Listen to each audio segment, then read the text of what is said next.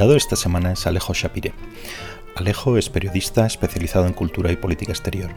Ha sido colaborador del periódico argentino La Nación y corresponsal en París, donde reside desde 1995 del diario Crítica de la Argentina.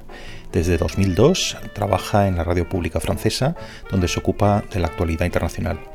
Este año ha publicado La tradición progresista, libro del que hablaremos en el programa de hoy. Además de conversar sobre la transformación de una gran parte de la izquierda ilustrada en izquierda identitaria, la sustitución del universalismo por las tribus, la alianza de los bienpensantes con el oscurantismo, el antisionismo y los regímenes heteropatriarcales, estos que sí lo son de verdad, eh, temas todos ellos que están incluidos en su libro. Charlaremos también sobre las protestas contra el régimen cubano, la falsa equivalencia entre antisemitismo e islamofobia y las perspectivas de Marine Le Pen y de otros políticos en las próximas elecciones presidenciales francesas. Os pido y, y os agradezco que sigáis apoyando al programa suscribiéndoos a mi canal de YouTube, en vuestra app de podcast y a través de mi web pacobeltran.com. Y ahora os dejo con Alejo Shapire.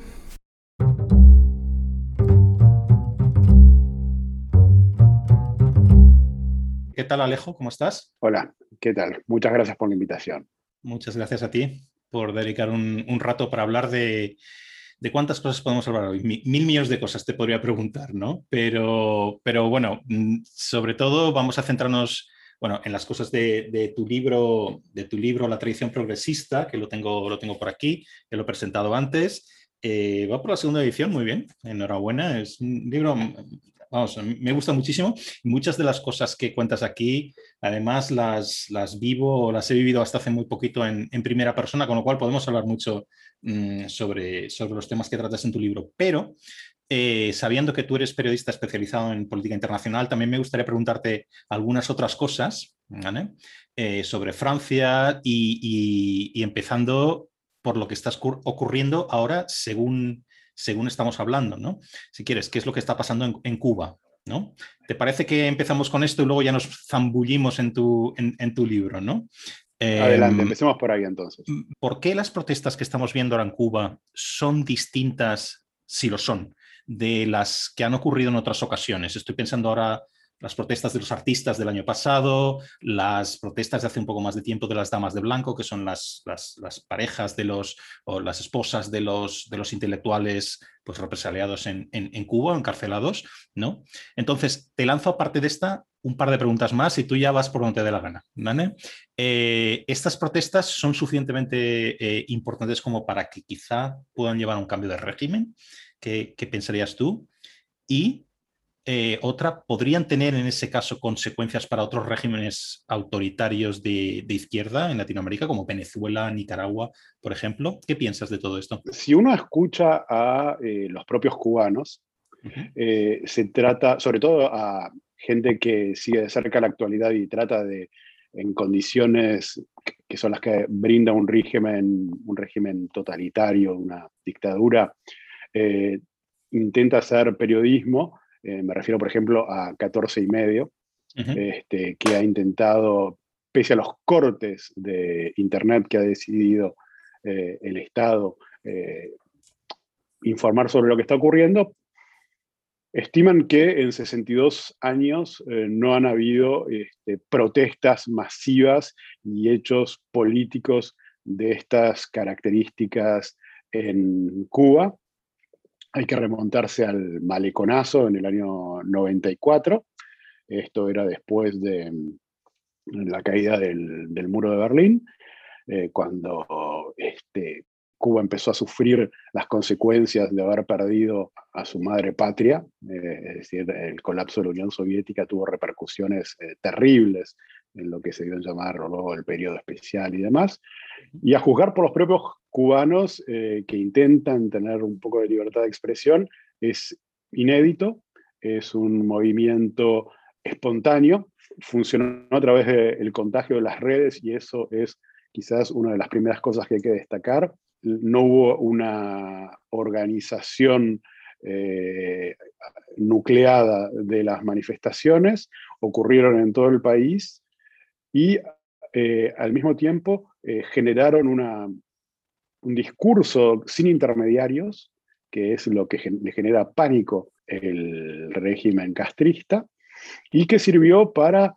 eh, crear una, narrativa fuera de control, eh, lo que redundó en el corte este, el domingo por la noche de Internet en Cuba y inmediatamente eh, una respuesta del presidente que llamó a contramarchas y a la movilización de militares, policías eh, y ciudadanos este, que están del lado del régimen para tratar de eh, controlar las calles. Eh, claramente han reprimido con militares, tal como hacen los regímenes militares históricamente en América Latina.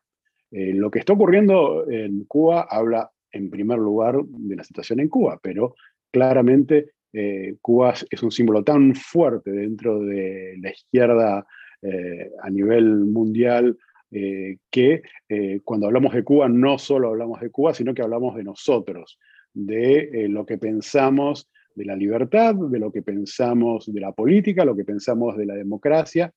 Entonces, el debate no solo pasa por lo que está ocurriendo en esta isla tropical, sino que estamos hablando eh, y dando definiciones sobre lo que nosotros pensamos que son los derechos humanos, la libertad de expresión, la organización política, y por eso eh, es tan revelador. En cuanto a la región, Cuba, evidentemente hay una especie de tutela por parte del régimen castrista y de simbiosis, es decir, que se retroalimentan. Policía cubana es la que enseña a reprimir a la venezolana, Venezuela es la que eh, está conectada con Internet a Cuba. Eh, son este, regímenes dependientes que comparten una misma ideología y sus destinos de algún modo están eh, ligados. ¿Y, tú crees, como te preguntaba, que puedes, puede llegar a, digamos, a ser una amenaza para el régimen, este, estas, estas eh, protestas de, estos días? Es difícil saber. Primero porque Cuba acostumbra a aplastar cualquier tipo de, protestas, no le ha preocupado tener una cantidad enorme de presos políticos, de, represión, de que se conozca a nivel internacional y en organizaciones de derechos humanos cuáles son las violaciones diarias que eh, este régimen hace con sus ciudadanos, es decir, eh, es, claro y notorio lo que ocurre en, ese país, eh, las sanciones, eh, tanto de la Unión Europea como del embargo estadounidense, hacen que esté permanentemente en agenda y el foco en lo que ocurre en ese lugar, y sin embargo no ha cambiado nada.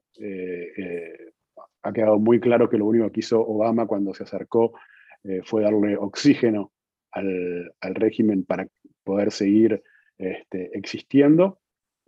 Y como tienen una economía completamente cerrada, un sistema policial eh, donde cuadra por cuadra están vigilando eh, a la gente, eh, ya sean activistas, artistas, lo que sea, es muy difícil este, pensar que una sublevación eh, pueda funcionar. Al mismo tiempo, eh, nadie quiere aventurarse eh, militarmente desde el exterior. la experiencia de Bahía de Cochinos ha dejado muy claro que esa vía es absolutamente peligrosa, indeseable y a, fin de cuentas puede servir al régimen a materializar ese enemigo exterior con el que excusa el fracaso económico y político eh, de ese sistema. Entonces, pienso que difícilmente haya una, una aventura militar por ese lado. La respuesta probablemente tiene que venir de adentro. Hay que ver si las fuerzas eh, son suficientemente importantes, fuertes, y se genera adhesión al mensaje para, para ver si puede evolucionar hacia una mayor democratización es inédito lo que está ocurriendo, pero al mismo tiempo no hay ningún elemento en el pasado que permita decir si esto ahora va a cambiar, la verdad. La traición progresista, ¿no? ¿Qué es lo que ha traicionado el progresismo? ¿no? Em, parece al, ir al final de, tu, de último capítulo, casi conclusión, ¿no? que lo que ha traicionado es el, universalismo. ¿no? Yo añadiría una cosa más, aunque está implícita en, el libro, en todo lo que cuentas, que es la ilustración, los valores de la ilustración. ¿no? Pero nos puedes contar un poco, que sería un poquito el resumen de, todo, ¿no? ¿Qué es esa traición y qué consiste exactamente la traición progresista? Eh, la traición progresista cuenta una guerra ideológica, no entre una izquierda y una derecha, sino entre dos izquierdas entre una izquierda eh, que, a la que llamaremos tradicional, que se nutre de la ilustración, del enfrentamiento con el oscurantismo religioso, con la iglesia, que pone eh, la duda y la razón en el corazón de, su reflexión y que eh, pretende emancipar al individuo que se deshace de distintas formas de, opresión para ir hacia cierta claridad, esa ilustración, iluminismo, y eh, tiene un carácter fuertemente universalista, es decir, que pretende que somos todos eh, capaces de compartir, como decía Descartes, la razón, que es lo que mejor ha sido distribuido entre los humanos, que quita a Dios del centro para poner al ser humano. Y en este desplazamiento propone una, liberación, emancipación de eh, distintas formas eh, de opresión y el progresismo eh, pretende que la ciencia es un aliado en esta búsqueda de un futuro mejor para la humanidad. Frente a esa izquierda universalista, hay una nueva que ha surgido y que hoy se ha vuelto preponderante, que es una que llamaremos la izquierda identitaria. Es decir, una izquierda que ya no está concentrada en una liberación universal de las personas, sino que eh, establece a partir de las identidades de las personas distintas jerarquías eh, y fronteras entre los opresores y los oprimidos, ya no por una cuestión de clase, como hacía la vieja izquierda, sino por una cuestión de identidad. Esto ocurre cuando, por un lado, se desploma el eh, sistema soviético, cae el muro de Berlín y fracasa ese otro polo alternativo al capitalismo que eh, proponía la izquierda tradicional, y eh, finalmente todas sus ideas de, esta lucha de clases pierden eh, valor en el mercado de las ideas, eh, mientras asciende el individuo de la mano del éxito mm, de, en los años 80 de la política de Reagan, de Margaret Thatcher, que llaman a un desmantelamiento de algunos sectores del estado de bienestar y ponen el éxito individual eh, económico de la persona y su desarrollo pleno como valor cardinal. Cuando esto ocurre, eh, la izquierda tradicional pierde la brújula y eh, da lugar a una nueva izquierda que deja ya las fábricas, los sindicatos y todos los lugares tradicionales donde se había desarrollado, incluso en el mundo rural, para desplazarse a las universidades, donde este, van a retomar eh, el trabajo de filósofos de lo que se dio en llamar en Estados Unidos la French Theory, es decir, con gente como Foucault, Deleuze, Deleuze Lacan, son filósofos que se dieron cuenta rápidamente del fracaso y del horror del Gulag y empezaron a concentrarse en otros temas. No tuvieron tanto éxito en Francia, pero sí en Estados Unidos y en los campos universitarios, donde se aliaron o donde se conjugaron, mejor dicho, con el movimiento de eh, los derechos civiles en Estados Unidos, que ya se concentraban en las problemáticas de las minorías étnicas y sexuales. Entonces, eh, esta nueva izquierda hace eje en, las víctimas, ya no como eh, víctima del sistema capitalista, aunque sí guarda ciertos aspectos de la crítica marxista, pero sobre todo insiste en el color de piel, en eh, la sexualidad eh, y en todo lo que tiene que ver con lo que hace a, la identidad y eh, esa deuda histórica que cada colectivo, porque a partir de ahora ya no se ve a, la humanidad en función de clases, sino de tribus, lo que se da en llamar las identity politics, hace que eh, pasen a privilegiarse la teoría racial, que es la que eh, hace que estemos todo el tiempo contando el color de la gente en los paneles, viendo cuántas mujeres hay en los premios, insistiendo en que, eh, poniendo en, cualquier discusión la palabra diversidad, no en la diversidad ideológica, evidentemente esa no importa, la que importa es la, diversidad de la apariencia. y entonces, la nueva izquierda es esa que eh, da, por, da por descontado que, bueno, que no ha sabido encontrar un modelo económico alternativo, pero se va a concentrar en su nuevo sujeto histórico, que ya no es el trabajador, el obrero, sino la minoría étnico-sexual. El libro cuenta esta guerra entre las dos izquierdas.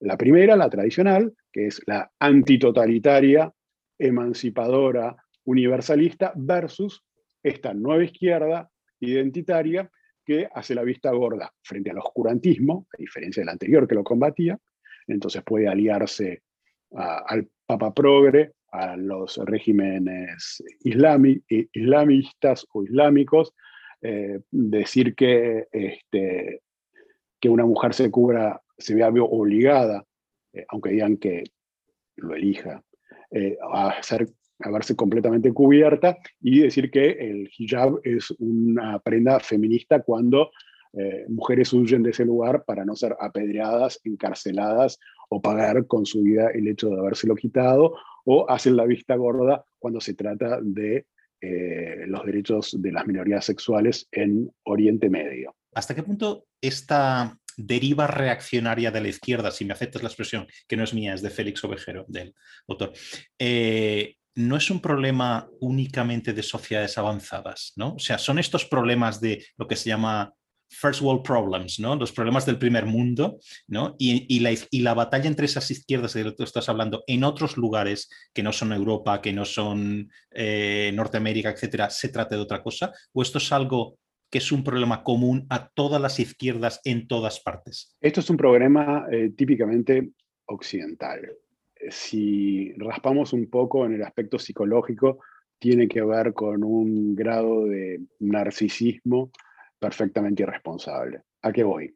Eh, uno, de los, uno de los rasgos característicos de estas Olimpiadas de la victimización entre diferentes colectivos eh, que plantea la nueva izquierda es que el origen de todos los males es el hombre blanco cis heterosexual.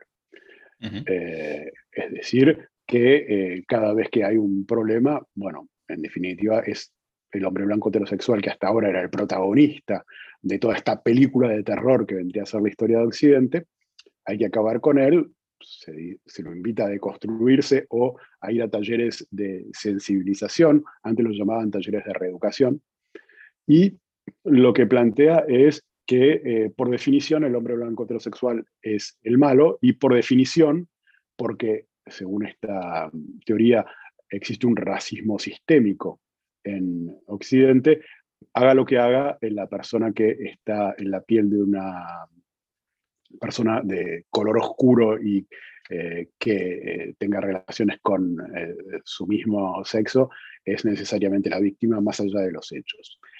Es profundamente reaccionario, como decías, ¿por qué? Primero, porque es suponer que una persona puede ser definida en función de su piel y la sexualidad. Es algo perfectamente racista y nazi. El hecho de decir que una persona este, tiene que pensar de tal manera, votar de tal manera, este, etcétera, en función de sus determinismos biológicos, eh, es exactamente como el nazismo veía eh, el mundo. Ahora, ellos dicen, no, pero es una discriminación positiva hay que ver si podemos hablar, si, si no es un, un, oxímoron, eh, hablar de discriminación positiva, porque eh, según esto, cuando organizan, por ejemplo, actualmente en las universidades francesas talleres sobre racismo en, la, en el que no pueden ingresar personas eh, de color blanco, pero sí negros, porque son necesariamente definidos como víctimas o victimarios en función de su color de piel. Entonces un, un jeque, el hijo de un jeque árabe que llega a la universidad en su Mercedes-Benz es menos privilegiado que el blanquito de la periferia que trabaja en el McDonald's.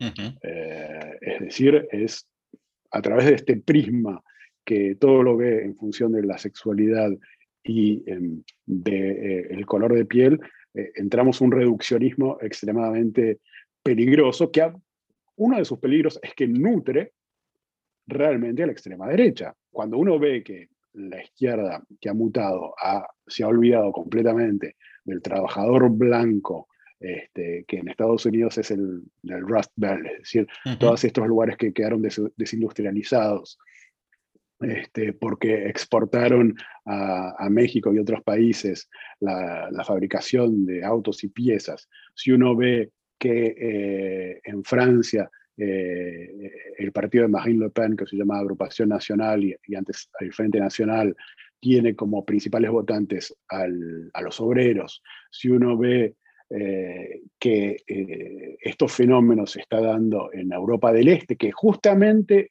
Europa del Este vivió el totalitarismo soviético y que según eh, esta forma de ver las cosas no estuvieron, no fueron permeables al capitalismo perverso. Esos son los lugares más heteropatriarcales hoy, son Hungría, son Polonia, son lugares que están comportándose justamente como identitarios, no de izquierda, sino de derecha y de extrema derecha, que eh, en definitiva lo identitario tiene dos caras de la, moneda, que es el de izquierda y el de la derecha, donde eh, tienen en común que definen a la gente en función de su color de piel y de eh, su, sexualidad. Y podemos agregar en este aspecto reaccionario la pata ecologista, es decir, no hay nada más reaccionario que los ecologistas que llaman a, a combatir el crecimiento y este, apartarse de todo lo que sea ciencia en un oscurantismo eh, realmente alucinante y que curiosamente son los que permiten eh, la propagación de, eh, islamismo más radical a partir de las subvenciones, del relativismo cultural y de todas estas temáticas. Tú, tu libro tratas también capítulos digo sobre los medios de comunicación, ¿no? sobre esa deriva identitaria también en, medios que antes eran eran como el centro liberal, por decirlo así, ¿no? Eh, a mí esto es una cuestión que me preocupa mucho mm, eh, y es ¿dónde, ¿dónde se ha ido esta moderación liberal? Quiero decir, yo personalmente rechazo esta deriva woke de, de, New York Times y de Washington Post por, por hablar de periódicos que todo el mundo conoce o de medios que todo el mundo conoce, CNN, tal, podría, podría ser lo mismo, podemos ir a cada país y ver, ver, ver, qué medios se están moviendo en, en, una dirección y otra, ¿no? pero a pesar de que rechazo esa deriva woke, tampoco quiero Fox. O sea, tampoco, y mucho menos Braidbat o no sé si conoces Blaze TV. Todos este tipo de historias, ¿no? Entonces, no, pero te, digo y, ya te lo suelto ahí, ¿no? Entonces, ¿qué, ¿qué medios, o sea, los que estamos en medio, digamos, que no nos hemos movido, ¿no? Que digamos que mm, estamos, eh, digamos, en, este, en esta posición liberal, liberal clásica, ¿no? Que tampoco nos gustan los la extrema, la derecha extrema o radical o lo que sea, ¿no? ¿Qué medios tenemos, ¿no? ¿Qué medios resisten sin marcharse a los polos, ¿no? A los extremos, en, Europa, por ejemplo. Pocos. Eh, por uh, una razón sencilla. Estos, estas dos caras de las políticas identitarias necesitan de su némesis. Bolsonaro necesita a un Evo Morales. Trump necesita a una Ocasio Cortés. Vox necesita a un Podemos. Y viceversa. Porque lo que pretenden es una polarización populista que borre todo lo que hay en medio. Si podemos hablar de medio, porque yo pienso que es más tridimensional que una cuestión lineal entre polos, y de hecho pienso que el eje ya no es más izquierda-derecha, sino que es este, populismo versus eh, liberalismo. De hecho, en Francia se ha visto muy, con mucha claridad que eh, el Podemos francés que se llama La France Insoumise, de Jean-Luc Mélenchon. Eh, eh, en las pasadas elecciones presidenciales, si uno veía sus propuestas y las ponía al lado de las del Frente Nacional, en todo lo que tiene que ver con soberanía, con economía, con lo que piensan de Europa, son idénticos. Lo único en lo que no están de acuerdo es en la inmigración. El resto son, son idénticos. Entonces, por un lado, políticamente, los dos combaten eh, todo lo que no está en uno de los dos lados, porque eh, les resulta incómodo que eh, haya un lugar distinto. Uno de los rasgos que tiene esta izquierda woke es la ampliación del campo de lo fascista. Si uno está a un milímetro a la derecha del último profeta de de esta izquierda identitaria es de extrema derecha nazi. Y eso provoca mucha intimidación y no lo provoca desde cualquier lugar. Al desplazarse a la universidad, la izquierda identitaria eh, lo que es la fabricación del sentido, a través primero de la academia, luego de los medios, donde prescribe eh, cuáles son las nuevas ideas que hay que desarrollar, cuáles son los conceptos y qué sé yo, y tienen un poder de intimidación fabuloso, para sobre todo para la gente que piensa, porque para decir, los que pierden el trabajo en las universidades, los que pierden el trabajo en, en, en los medios, o simplemente los que tienen miedo, y eso es lo peor, de caer en el ostracismo y convertirse en un paria y prefiere callarse la boca porque sabe que si no forma parte de la tribu, se lo comen los tiburones porque en el medio no hay nada.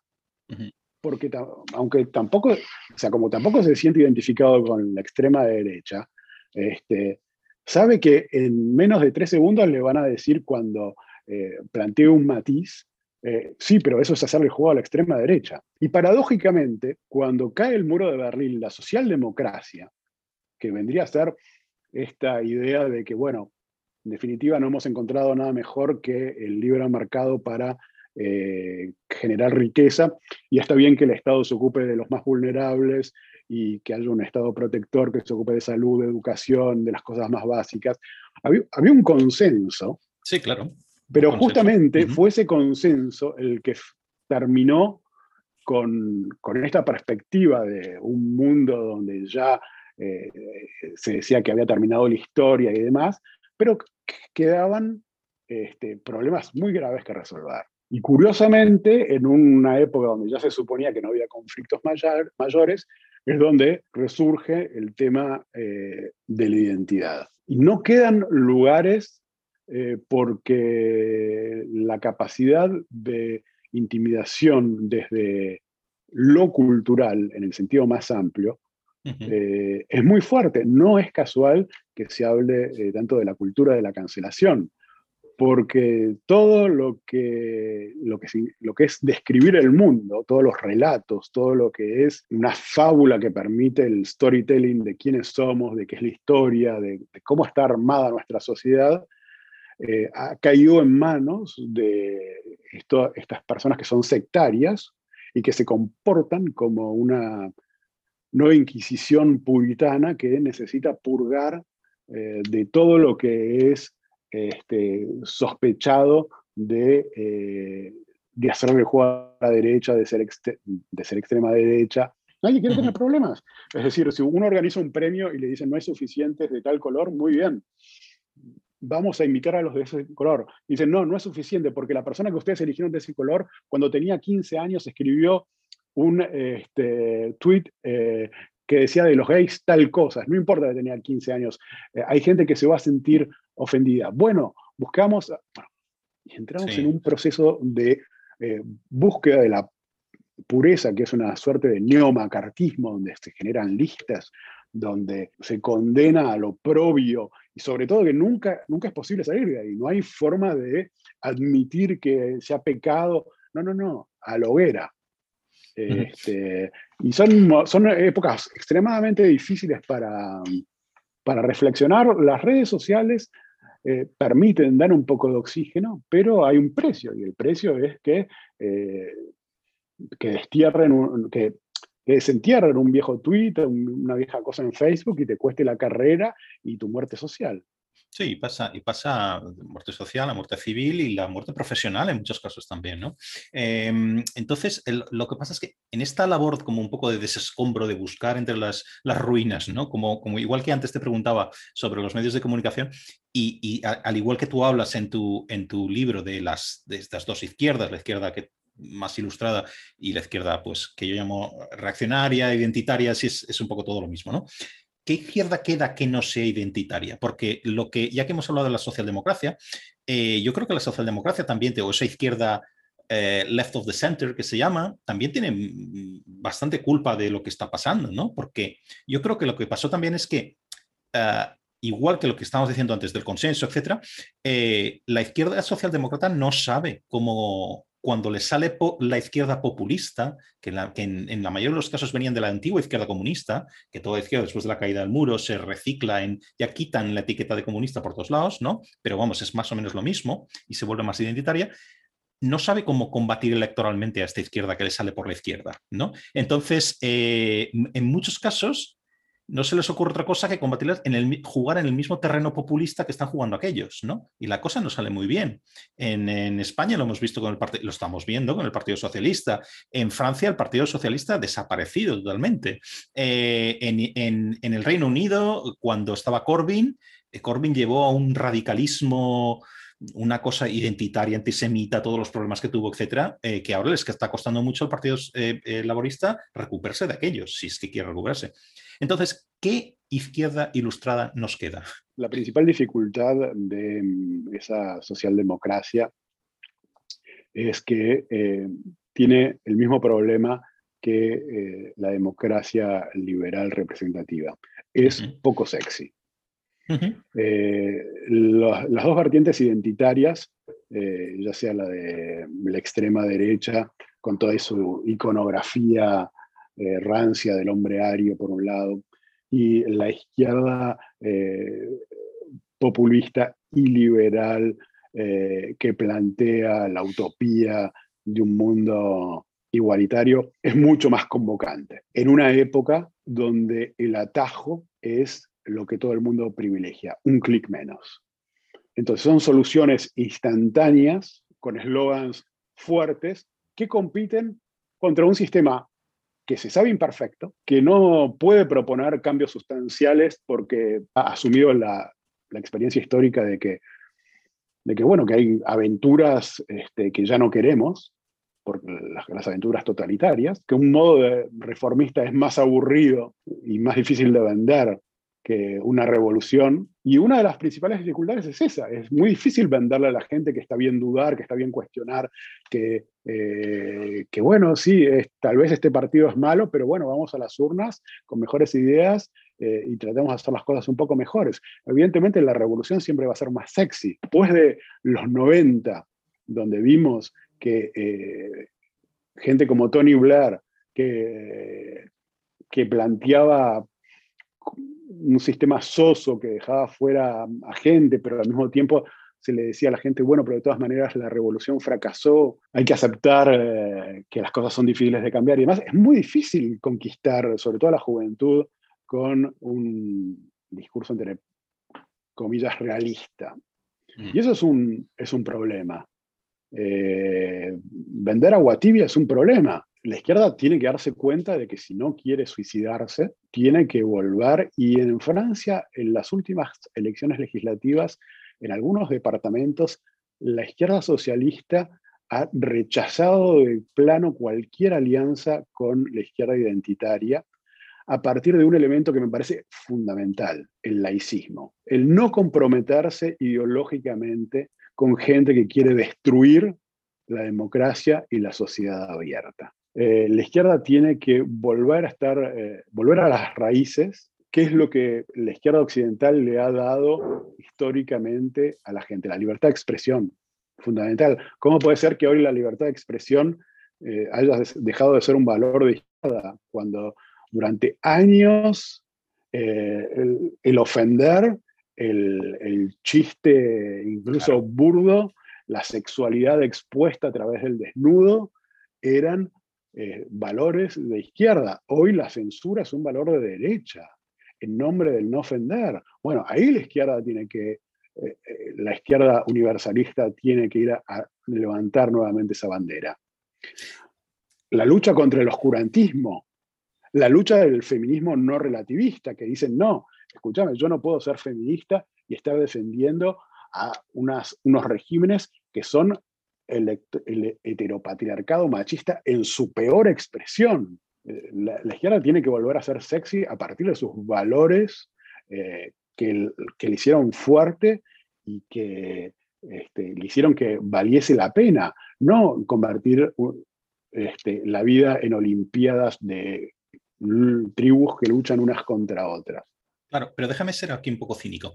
Eh, eh, estabas hablando que el, ejemplo de la izquierda socialista en Francia, pero ¿qué es lo que promueve ese, qué es lo que promueve ese, cambio, esa posición? ¿no? Quiero decir, yo pienso que con el programa radical de la izquierda identitaria no se van a ganar elecciones. Esto no gana elecciones.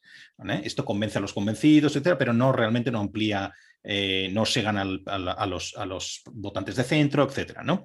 Entonces, eh, yo te planteo tres, escenarios, ¿no? Es cuestión, el primero sería, es cuestión de unos cuantos fracasos electorales más por todos lados para que la izquierda vuelva a la racionalidad, o bien, eh, o bien aquí hay una pendiente deslizante en que la izquierda ya en general, la izquierda identitaria se ha lanzado por esa pendiente, no se ve el fondo y la izquierda, digamos, más racional, más moderada, la sigue, o, o bien la izquierda identitaria acaba ganando Mm, de alguna forma, ¿no?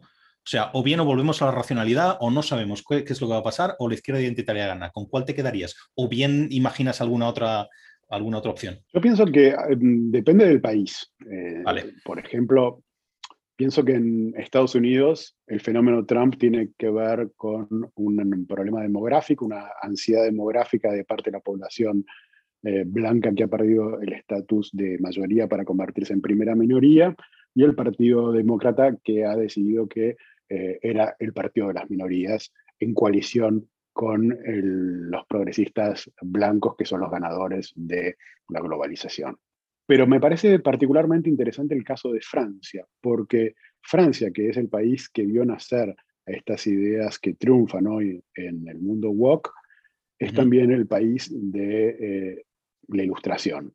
Y es por eso que hay un debate tan intenso en Francia y que el propio presidente eh, Macron, después de la decapitación del profesor Samuel Paty por haber mostrado las caricaturas de Mahoma, asumió que ese debate ideológico existía, que era importante y llamó a eh, la responsable de las universidades a, a, hacer una investigación de cómo este pensamiento que en Francia toma el lugar de, toma el nombre de islamo-izquierdismo, es decir, una alianza a priori contra natura entre el integrismo islámico militante y la izquierda identitaria que ve en los musulmanes a los oprimidos de este mundo como el nuevo proletariado. ¿Y qué es lo que ha ocurrido en el plano político partidista en Francia?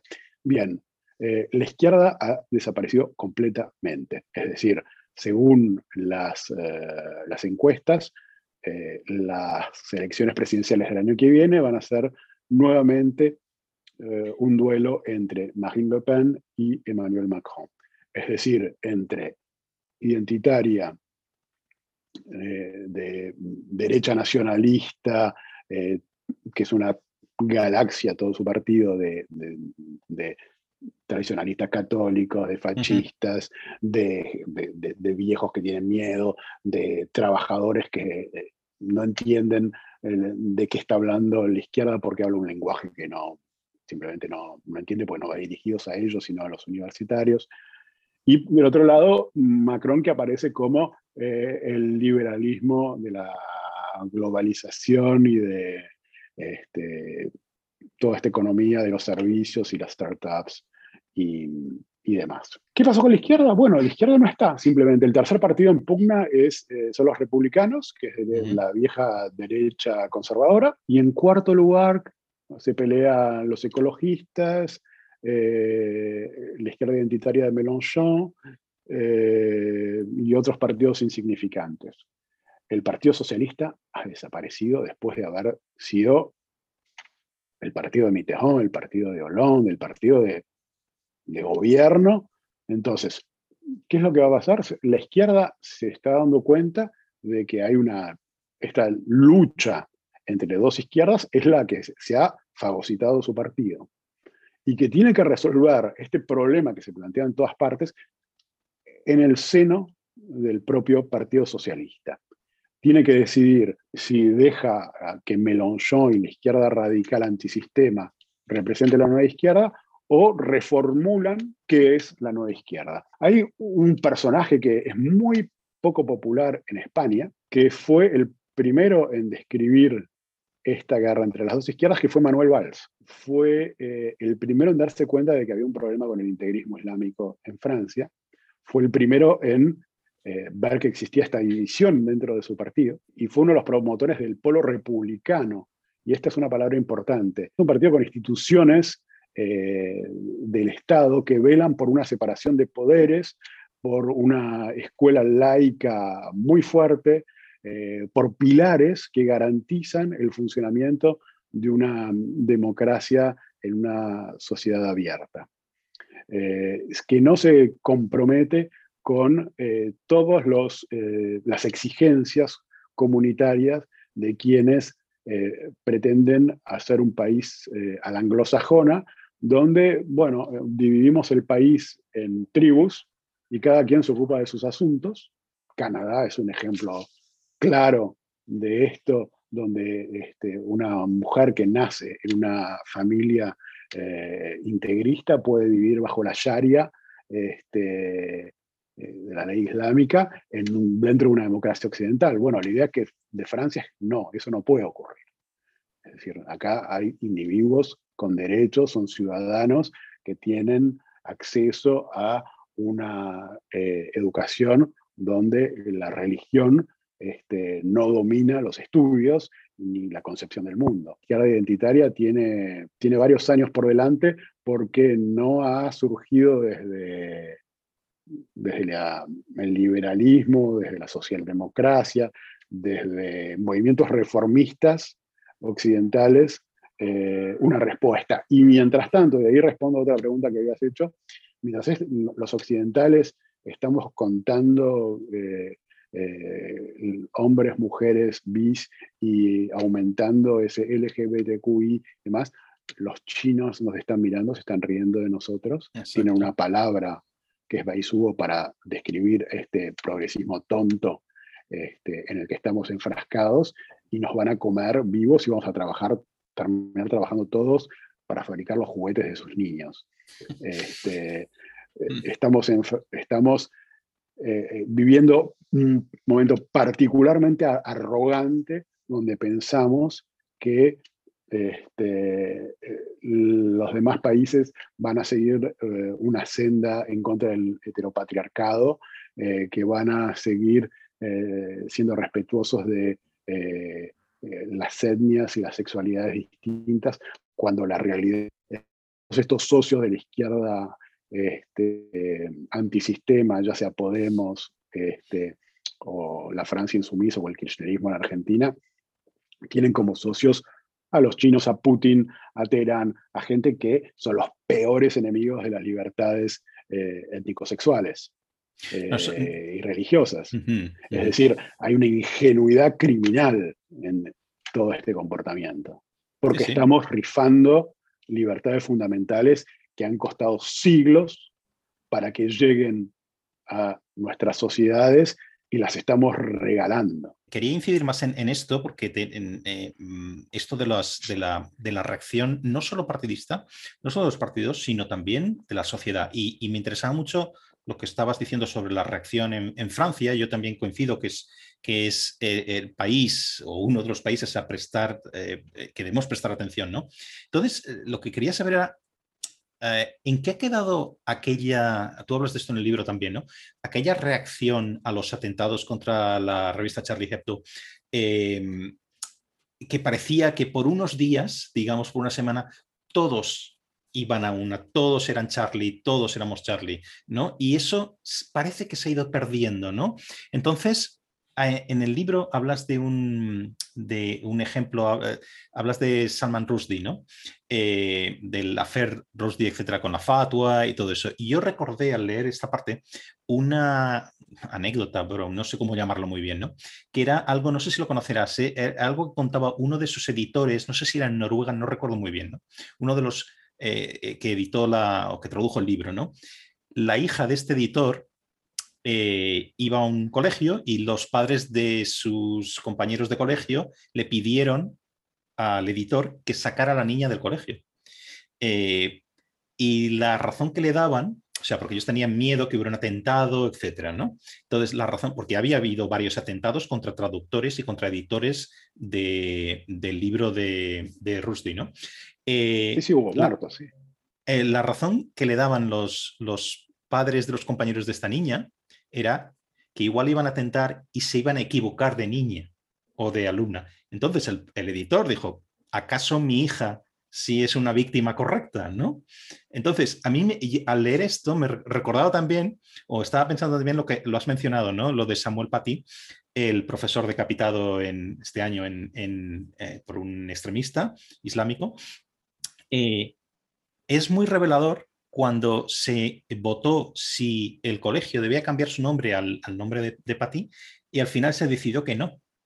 Y algunos de los padres argumentaban exactamente lo mismo que, es, que en el caso de Rushdie con su editor y la niña, etcétera, ¿no? Que era a ver si vamos a convertirnos en, un, en una, como una diana, ¿no? Un objeto aquí que vamos a traer más radicalismo, más atentados, ¿no? Entonces, ¿qué nos dice esto de la sociedad, ¿no? Es decir, no estamos yendo para atrás en lugar de defender nuestras instituciones, nuestros valores, etcétera. Yo no soy radical en el sentido que creo que como hace el Frente Nacional, Regrupación Nacional, etcétera, y otros partidos en otros, en otros países de Europa, que creo que por la, por la inmigración, por los flujos de inmigración, nuestras instituciones peligran, van a desaparecer a corto plazo, etcétera. Pero sí creo que en, en el mundo occidental damos muchas cosas por hechas.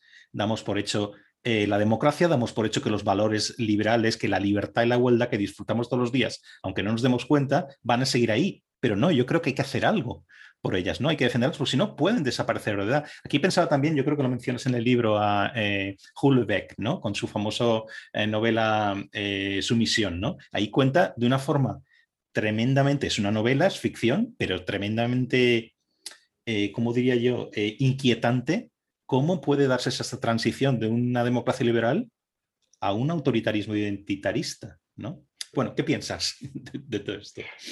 Pienso que, eh, como decíamos antes, la democracia eh, liberal en los años 90 dejó de ser sexy y hoy desgraciadamente volvemos a descubrir lo importante que son esas conquistas con cada atentado.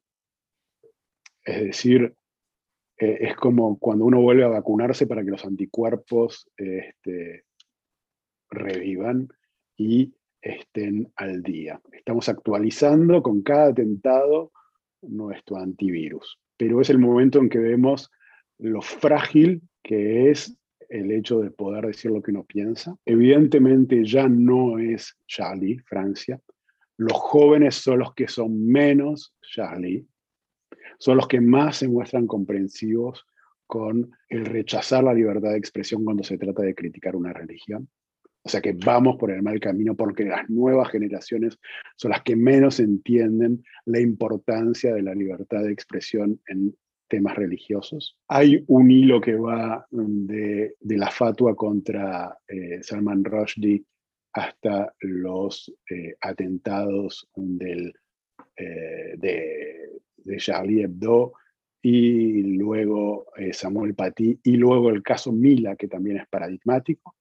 Recordemos que Mila es esta chica eh, lesbiana eh, que este, fue acosada en las redes y dijo, y acosada por gente que invocaba su religión islámica, y ella respondió eh, con insultos al Islam y desde entonces tuvo que abandonar el colegio, vive con custodia policial y acaban de condenar a jóvenes que la habían amenazado de muerte. Eh, estamos en un camino donde hay un cuestionamiento permanente y un retroceso de la libertad de expresión, porque, porque nadie quiere ser héroe. Es decir, los casos eh, que vos evocabas recién sobre la gente que no quería bautizar una escuela Samuel Paty, de gente que no quiere provocar, entre comillas, es el, bueno, que no se ponga la minifalda si no quiere que la acosen en la calle. Es exactamente el mismo razonamiento. El año 1989, que es el de la fatua, que es el de la caída del muro de Berlín, es importantísimo para entender ese quiebre. Cuando eh, Salman Rushdie es amenazado de muerte y, le, y la Ayatollah Khomeini le pone precio a su cabeza por haber publicado este libro, la izquierda se divide en dos, entre la que dice libertad de expresión se mete con integristas y se burla de eso. así es como nosotros entendemos que eh, la literatura tiene que poder ser libre, expresarse y, combatir la opresión. Y la otra izquierda que dijo, no, ¿cómo vamos a ofender a un cuarto de la humanidad? Que son justamente eh, los, eh, los oprimidos de este mundo. Bueno, ahí es donde existe el quiebre entre, claramente entre las dos izquierdas y por eso los casos de libertad de expresión de Charlie Hebdo, de Samuel Paty, de Mila son paradigmáticos, porque cada vez obligan a la sociedad a tomar partido. Y lo que hemos visto es que es la izquierda antisistema, ahí donde uno podía esperar tradicionalmente, sobre todo conociendo, Charlie Hebdo era una revista anarquista, cuando uno podía esperar ahí la irreverencia como valor de izquierda, el burlarse de la religión institucional, donde uno podía esperar aliados, encontró los principales defensores de la Inquisición, los principales defensores de eh, quienes encontraban justificaciones para matar un periodista, un dibujante, un maestro. Cada atentado es un nuevo problema para esa izquierda que tiene que salir a, explicarse. No debería ser así. Yo crecí en un mundo donde la censura estaba del lado de la derecha, no de la izquierda. No, no, pero y, hay a esos dos grupos que tú acabas de mencionar, yo añadiría un, tercero. Es un poco sutil la diferencia, pero para mí es, es tremenda. Cada vez que alguien dice, no, los atentados están muy mal, atentar, hay que defender la libertad, eh, lo que sea, pero, y te pone la palabra pero, pero, pero, no, se puede. Es el peor de todos, ¿no? Y suena fatal en cualquier idioma. Suena, porque lo que estás haciendo al final es justificando. No hay peros aquí. O se está con la libertad o no se está. Creo que es en Game of Thrones donde hay una frase fantástica que dice: Todo lo que va antes del pero es bullshit. no soy yo, soy Game of Thrones, pero. No, no, pero pero es verdad. Este, ¿eh? Y es exacto, eh, porque es el pero el peor enemigo. Porque es en, esa, en ese titubeo, en ese, en ese mostrarse comprensivo, donde aparece la grieta y donde eh, las libertades retroceden. Este, en realidad, la, si hubiese una unanimidad para defender que la escuela se llame Pati, estamos todos protegidos. Ahí donde se le pone un blanco en la espalda a alguien es cuando aparece el pero. Y es el pero el que está poniendo en peligro todas estas cosas. Hay, hay una expresión que es el virtual signaling, es el mostrarse Señalamiento de en las redes, que es cada vez que uno este, empieza a denunciar a tal porque ha incurrido en tal este, expresión de odio, discurso de odio es la expresión. En realidad el discurso de odio siempre es el del otro, jamás es el de uno. ¿no? Eh, es una manera de mostrarse frente a su propia tribu como alguien virtuoso. Es un ejercicio de narcisismo. Ese occidente woke está pecando de narcisismo, da por sentado un montón de cosas, de libertades y de conquistas, que cada vez que eh, cede un milímetro más eh, en nombre de eh, el relativismo cultural y de es otra sociedad, es otra manera de ver las cosas, tenemos que ser tolerantes con la intolerancia, ahí es donde nos ponen en peligro. A mí no me preocupan tanto los fanáticos, son un puñado me preocupan los tibios que permiten el avance de los fanáticos, sin, cual, sin, lo cual los fanáticos eh, no, no tendrían tanto poder. Quiero por lo menos hacerte una pregunta o que hablemos muy rápidamente sobre, sobre uno de los, dedicas dos capítulos, por lo menos en el, en el libro, que es esta cuestión de, del, de, la, de cómo ve la izquierda identitaria Israel y por derivación al judaísmo, etc. ¿no? Entonces, una, eh, yo dedico otros programas a, esto también, pero no, no, te quería dejar ir sin preguntarte esto. ¿no? Eh, yo cuando, no sé, no sé si tú lo has, lo has, oído, yo lo he oído un montón de veces de instituciones oficiales, universidades, gobiernos, etcétera, cuando dicen algo parecido a esto, ¿no? Condenamos tanto el antisemitismo como la, islamofobia. Y yo cada vez que oigo esta, una declaración así o una frase construida de esta forma, pienso que alguien me está haciendo trampa, ¿no? Porque estamos poniendo dos cosas en la misma línea como si fueran cosas parecidas, pero que son totalmente distintas. Hay un antisemitismo eh, no odio al judío, a lo que representa el judío, las ideas y la mm, religión, etnia, etcétera, pero islamofobia, a mí lo que no es realmente lo que dicen que es, es como algo que nos hemos inventado para evitar toda crítica a unas ciertas ideas políticas. ¿No? no, no, no el concepto, el, totalmente, el concepto de islamofobia es un chantaje y una estafa intelectual. Y equipararlo con el antisemitismo es un sinsentido. ¿A qué voy? Eh, el antisemitismo, también podremos entrar en la, en la, palabra antisemita porque no falta el que te dice, sí, pero los árabes también son semitas, entonces. El antisemitismo que designa el, el, odio al judío, que es que era lo central en la política de Hitler y que tiene una vieja historia que, la que podemos remontar hasta los orígenes del cristianismo, se odia al judío más allá de su religión. Hitler no preguntaba, ¿usted cree o no cree? Hitler no eh, propagaba cuestionamientos sobre eh, los temas doctrinarios, sobre el Talmud, este, sobre... No, simplemente ellos decían de nacimiento una persona, más allá de lo que piense, más allá de pues, la religión que profese, etcétera, lleva en la sangre el mal y debe ser exterminada. Por eso lo que une a los judíos es mucho más que la religión. Se puede ser judío y ateo. Cuando a un bebé se lo llevaban al campo de exterminio, no era porque el bebé creía en algo. El concepto de eh, islamofobia que fue creado por quienes querían evitar cualquier crítica hacia una religión en particular, es particularmente perversa. Primero porque le niega al Islam su carácter universalista. Es decir, uno puede ser, tener la piel tostada, ser negro, ser pelirrojo, ser, eh, tener ojos azules, ser de cualquier color, de cualquier país y ser musulmán. Entonces, al crear el delito de islamofobia están esencializando a una persona en función de sus creencias. Y sobre todo es una estafa intelectual, es decir, no tenemos el mismo tipo de delito para el cristianismo. No, decimos que había en Friedrich Nietzsche cristianofobia. No decimos que quienes reconocieron a Jesucristo como el verdadero Mesías yendo contra los rabinos eran antisemitas por hacer esa lectura. No decimos que hay gente que es antisemita porque considera que el judaísmo eh, en su religión tiene tal o cual aspecto discutible. Entonces, esa equivalencia es particularmente errada desde el punto de vista intelectual, es deshonesta y lo que crea es un impedimento de la crítica. ¿Y cuál es la conclusión?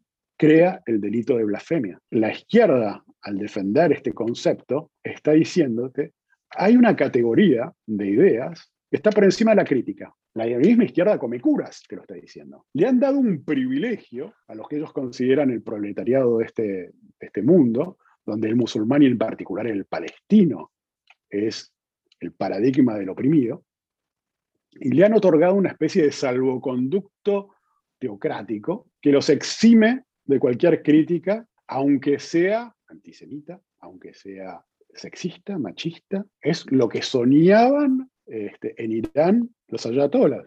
Bueno, pero se lo entrega en bandeja nuestra izquierda progresista. Pero fíjate, te puedo, déjame que te interrumpa un segundo. Eh, eh, hace dos días fue el, es algo no oficial o lo que sea, pero es el llamado eh, día sin el hijab obligatorio, ¿no?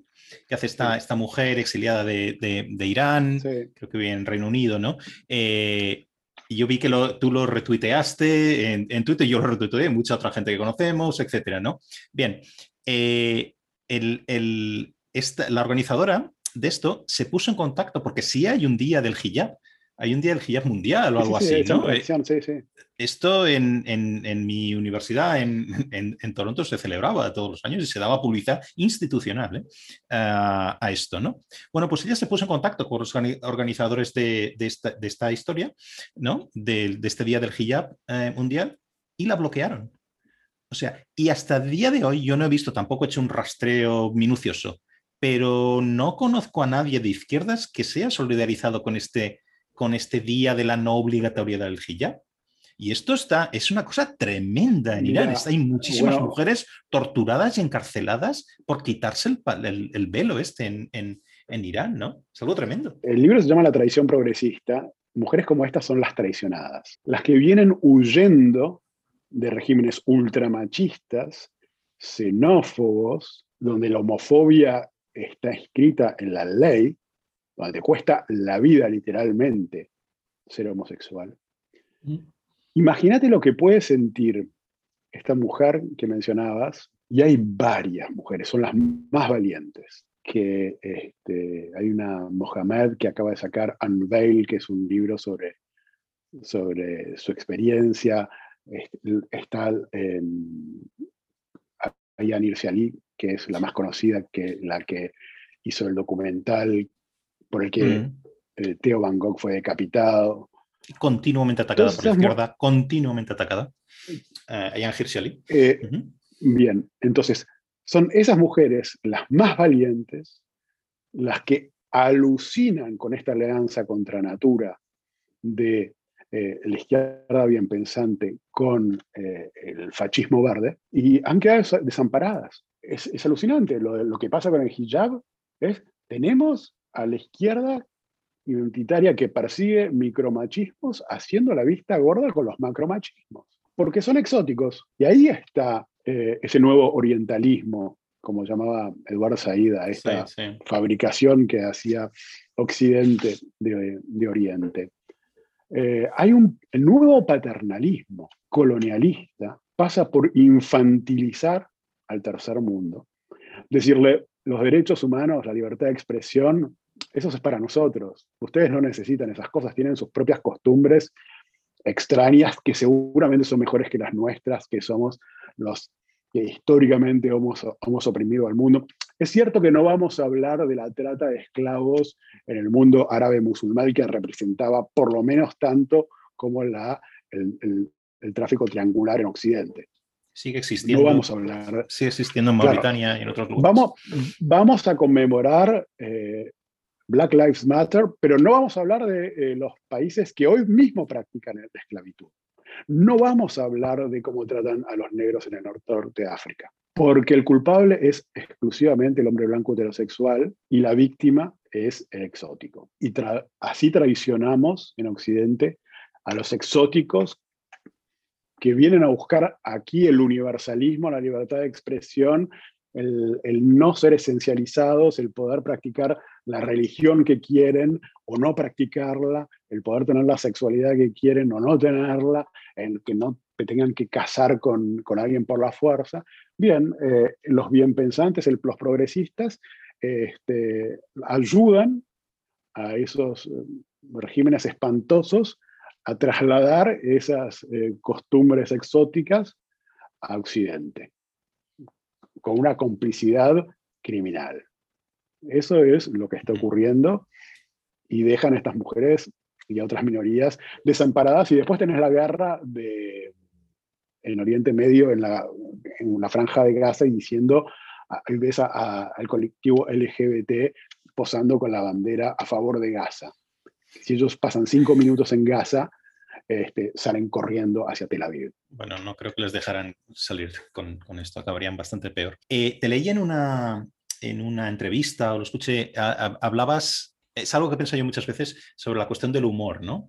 Cómo la izquierda identitaria se ha vuelto tan solemne y tan seria y tan aburrida. Yo um, muchas veces pienso que, y, lo digo, que uno de estos clevajes de sociales que siempre hablamos de la, ciudad y el campo, lo, izquierdas y derechas, este tipo de cosas, uno nuevo que se debería enseñar en las facultades de, políticas es el humor. Aquellos que tienen humor y que se saben reír de sí mismos, sobre todo, y los que no tienen. ¿no? Creo que esa es una, una, divisoria política cada vez más importante. ¿no? Pero dicho esto, eh, debemos poner algún, ¿tú crees, algún el humor, la libertad de expresión, hablando de estos temas, tiene que tener algún límite. Yo estaba pensando en un caso también muy, quizá mucho más conocido en Francia que en, España, por supuesto, que es el, caso de este cómico, entre comillas, que se llama, eh, a ver si lo pronuncio bien, Diodon eh, Embala, que tú conocerás bien su caso. Dios dado en español. Exacto. Entonces, este cómico, si quieres lo puedes explicar un poco bueno, pues se dedica a, no solo en el escenario, sino fuera de él también, a soltar bromas y opiniones que son bastante antisemitas. Eh, yo he leído, quiero decir, yo esta palabra antisemita no es algo que yo uso gratuitamente, que la voy soltando por ahí, ¿no? Pero yo creo en el, en el caso de este, yo personalmente creo que están, si no son antisemitas, están muy, muy cercanas, ¿no? Entonces, yo sé que esto no es una cuestión tanto de humor como de expresión, como de libertad de expresión, ¿no? Entonces, ¿qué debería, em, ¿cómo deberíamos tratar este caso? ¿no? ¿Desde qué prisma? Desde, un punto liberal clásico, pues deberíamos dejar que cualquiera diga lo que le dé la gana, ¿no? Entonces, ahora me dirás qué, piensas tú esto. Y una segunda pregunta relacionada con esto, o bueno, no realmente relacionada es, ¿por qué? ¿Por qué todos los cómicos, los músicos, los actores, los artistas en general tienden a ser de izquierda? ¿Dónde están los cómicos y los artistas que no sean que no sean de izquierda? ¿Están desaparecidos? ¿Están escondidos? ¿Qué piensas? La libertad de expresión tiene que tener límites, sí. Eh, yo no puedo eh, invitar a matar a una persona. Yo no debo exhibir imágenes pedopornográficas y participar en ese comercio. No debo eh, gritar en un teatro que se esté incendiando si eso va a generar un movimiento de pánico que termine en muertos. Me parece que eh, el ejemplo de la primera enmienda en Estados Unidos que protege la libertad de expresión y que, y que tiene, este, observa muchas excepciones, está muy bien.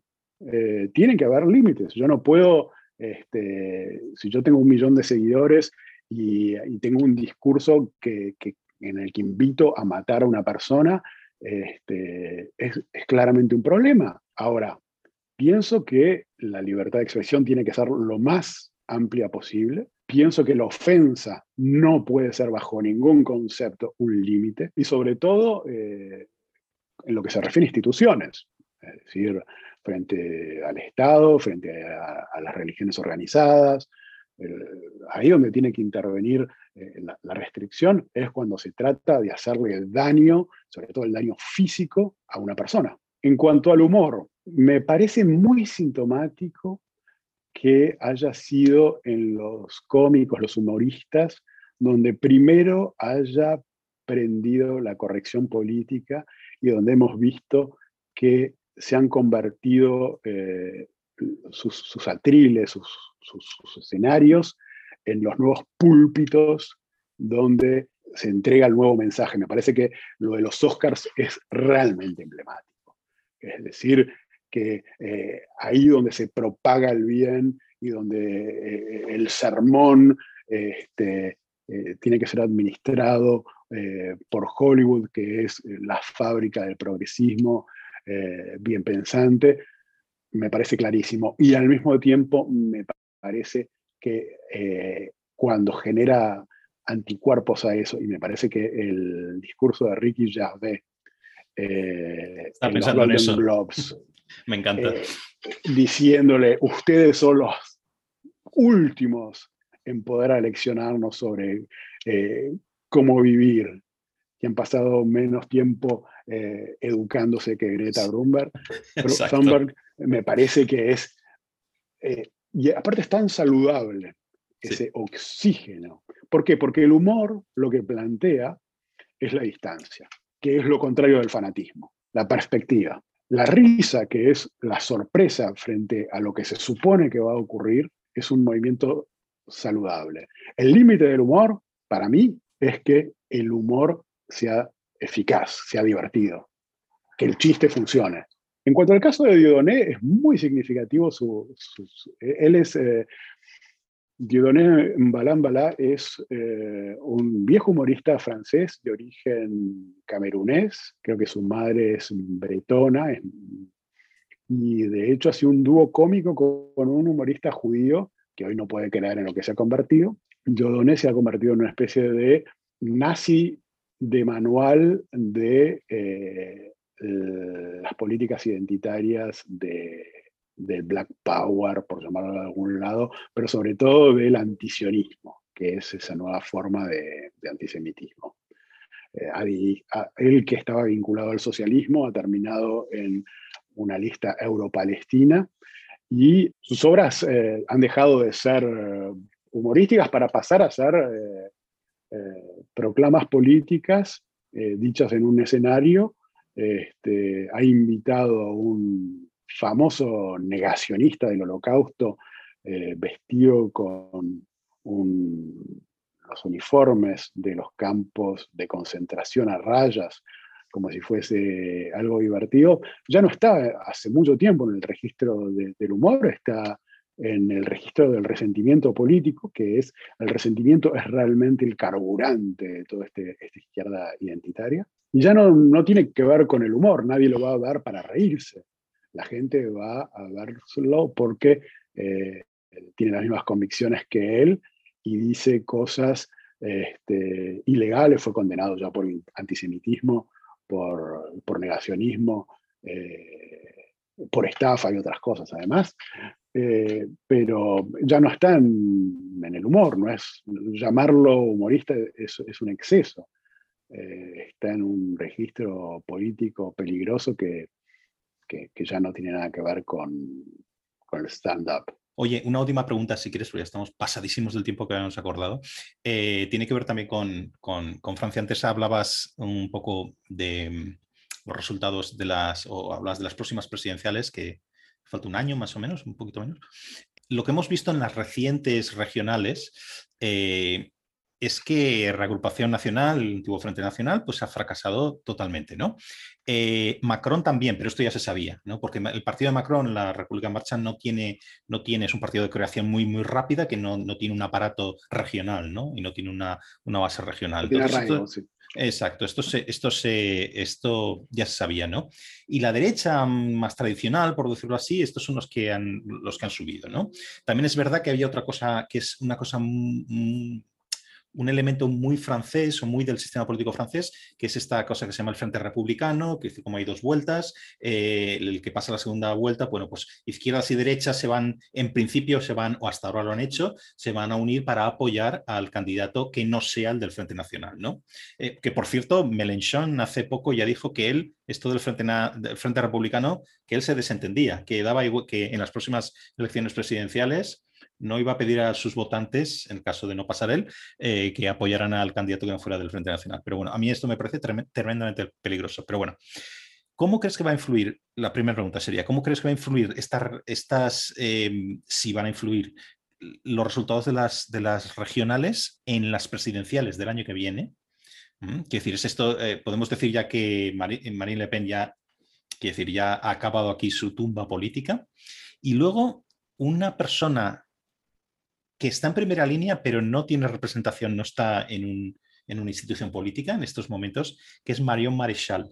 A mí Marion Maréchal me parece, no sé qué pensarás tú, eh, que es la, la es, nieta ¿no? de Le Pen, el padre de eh, Marine Le Pen. Eh, entonces, y sobrina de, de, de, de Entonces, ¿Tú ves a, Mario Marisal como una alternativa futura? Ella es muy joven, ¿no?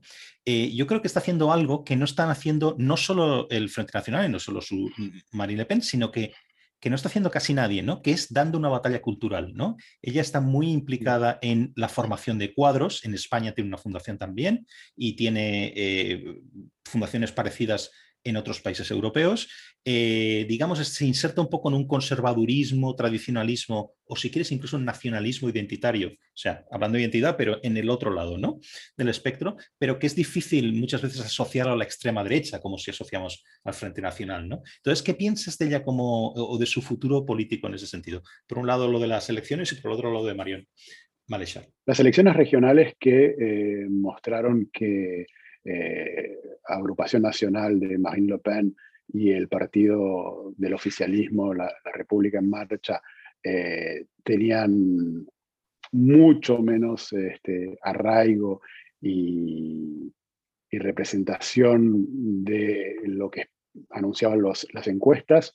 No creo que estén anunciando lo que va a ocurrir en las presidenciales, porque se vota de otra manera. Pienso que sí se ha resquebrajado la idea de un frente republicano, que son sobre todo los seguidores de, eh, de, Mélenchon, de la Francia insumisa, que se niegan a, mm, a ver a Macron como un mal menor. No quiere decir que tengan simpatía por Marine Le Pen, pero ellos están en contra del sistema y lo odian tanto a Macron que este, para defender la democracia representativa ya no están dispuestos a, hacer lo que hicieron este, cuando, en otras oportunidades, en las últimas elecciones. Entonces sí, creo que eh, mm, eso se ha resquebrajado al mismo tiempo, eh, lo que tiene que ver con eh,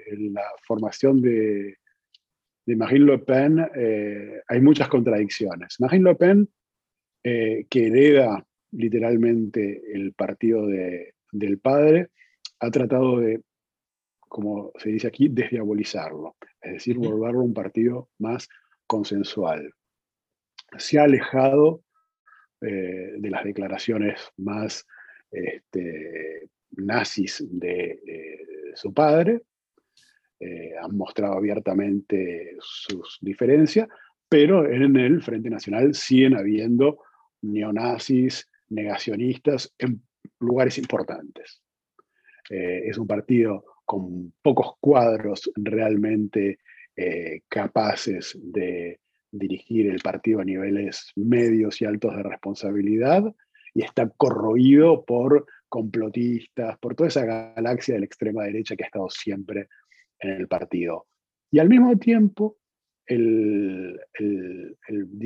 ese trabajo de desdiabolizar ha funcionado en la medida porque hay una realidad que la mitad del país eh, que vota la, este, llevó a, la segunda vuelta, no, no, la mitad, pero una parte sustancial y no se que para muchos franceses ella es cierta normalidad, pero al mismo tiempo al normalizarse, y esto es lo que le critica hoy su padre, se ha vuelto menos sexy, es decir, es vista como un partido del sistema. Y ahí es donde eh, la normalización le ha jugado en contra. Ya no es más eh, el partido que permite eh, patear el tablero. Entonces, está en esas contradicciones. Marion Le Pen sí está mucho más atenta a la batalla cultural eh, y esto lo ha mostrado muy claramente el que lo hizo con Trump, que es Steve Bannon, que está muy en contacto con ella. Este, y, son los que dirigen esta, o al, mismo, al menos piensan que la política se decide a través de esa batalla cultural. Me parece que es menos interesante hoy ocuparse de lo que va a pasar con ella que está ocurriendo con otra figura que todavía no se ha lanzado oficialmente, que es el periodista Hicks de Moug, que es un polemista, que está en un canal de noticias en ascenso. Sus detractores dicen que es el Fox News francés, que es CNews, del grupo Canal Plus, que se ha convertido, eh, que es un orador con un talento orador claro, o sea, polemista, eh, conocedor de la historia y, que tiene un, poder de retórica muy fuerte y que si él este, anuncia su candidatura, quizás sea realmente un problema para Marine Le Pen porque él sí tiene, entre comillas, ese lado sexy, el tipo bastante feo, hay que decirlo, pero es muy atractivo a la hora de este, enfrentarse ideológicamente con eh, ideas bastante preponderantes dentro de los medios franceses y puede ser atractivo para eh, gente que ve en él a, un portavoz de, esa Francia nacionalista, antiglobalización, antieuropea, con un discurso muy potente. Muy bien, oye, pues ya estamos pasadísimos de tiempo. Eh, muchas, muchas gracias de verdad por todo el, rato y, el rato que has sacado para, hablar mucho más de la cuenta de lo que habíamos acordado. Y como ya imaginaba, eh, hemos abierto tantas cosas y hemos tratado tantas cosas que la misma es que nos hemos dejado, ¿no? Como que abriendo, abriendo temas y abriendo em, eh, cajas, por decirlo así, y no cerrando ninguna, ¿no? Pero algo que sí estoy contento es que eh, hemos podido hablar de, todas estas, de todas estas, estas cuestiones, sobre todo la identidad, sin caer en el extremo contrario, ¿no? Que muchas veces es la tentación, no es, es, lo, que, es lo que ocurre, ¿no? Sino viendo las cosas con distancia. Es, eso es un problema, y esto te lo digo desde mi punto de vista. Yo soy alguien que soy muy activo en redes sociales eh, y, que tengo una manera de decir las cosas que suele ser atractiva en la crítica para gente que este, odia a la izquierda. Eh, y evidentemente necesito despegarme de esa de esa gente la que yo no tengo nada que ver. Yo he votado toda mi vida por izquierda.